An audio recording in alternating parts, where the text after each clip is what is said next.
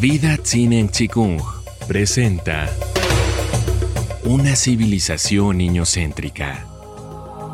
Cómo una crianza amorosa puede salvar a la humanidad. Serie basada en el libro del mismo nombre de la autora Laura Gutman.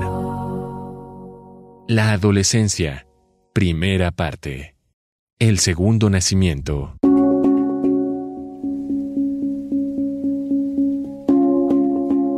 La potencia explosiva con la que hemos llegado al mundo y que nos ha permitido mamar los pechos de nuestra madre, llorar incansablemente para exigir lo que necesitábamos y hacernos oír hasta ser complacidos, vuelve a aparecer a partir de los 13 o 14 años.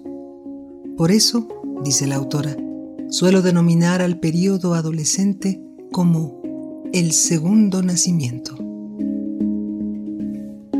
Nuestro cuerpo físico crece de repente, se alarga, pierde armonía, se estira y estalla. Pero es un hecho que la adolescencia que vamos a vivir depende de la infancia que acabamos de atravesar.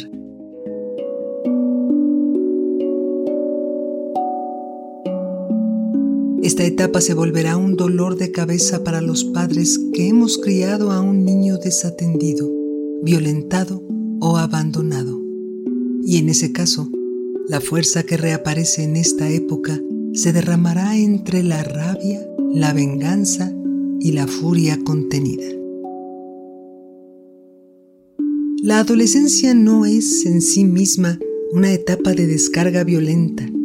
Es una puerta que súbitamente se abre para drenar el dolor, si es el caso, por la injusticia que aún palpita en el interior de un niño maltratado. Este segundo nacimiento, colmado de fuerza vital y pasiones descomunales, se drena a través de dos causas, la sexualidad y la vocación. Estas instancias están en el diseño original de la especie, y si no pueden florecer en la adolescencia, se vuelve un desastre ecológico. Todos traemos habilidades únicas y originales y tenemos una función para ofrecer al prójimo. Esa es la vocación. Todos los niños saben responder a la típica pregunta, ¿qué quieres ser cuando seas grande? Sin embargo, esa pulsión interior genuina queda supeditada a las limitaciones que imponen los adultos.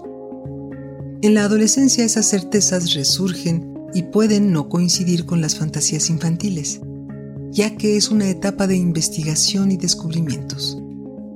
La vocación no se limita al supuesto oficio con el que los adultos ganaremos dinero, sino que es la manifestación de las habilidades y gustos personales.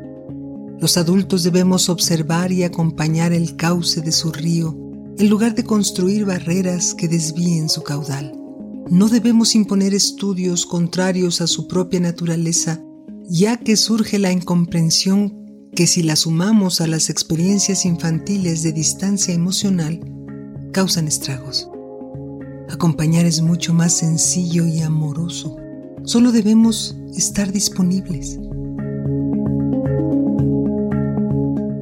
La adolescencia es una oportunidad excepcional para volver a conectar con el ser esencial y la vocación es un camino perfecto porque brota repentinamente del interior sin prestar atención a mandatos ni preceptos ajenos. ¿Y qué pasa si un adolescente no quiere ir al colegio? En realidad no pasa nada. Es un verdadero despropósito malgastar el tiempo que es un bien tan preciado. Es el lapso de mayor energía y los tenemos encerrados estudiando de memoria temas sin interés alguno.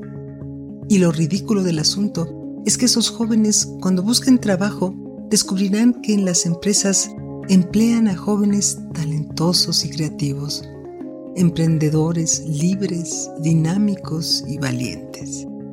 Sin embargo, han sido preparados para la obediencia. Si no acompañamos la vocación espontánea, esta quedará reprimida.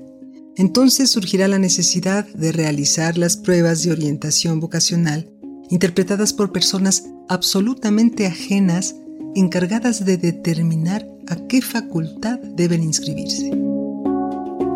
Si nuestros hijos adolescentes no saben qué estudiar y no tienen interés por nada, es urgente que revisemos el rol autoritario y distante que hemos ejercido sobre ellos y reparemos la falta de amor y de compasión que han sufrido como consecuencia de nuestras incompetencias afectivas de nosotros.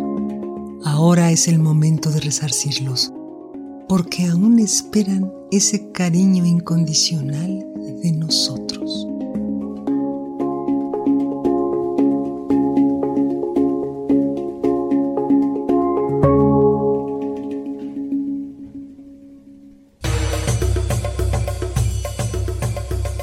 Vida Tzinen Chikung presentó Una civilización niñocéntrica. Cómo una crianza amorosa puede salvar a la humanidad. Serie basada en el libro del mismo nombre de la autora Laura Gutman.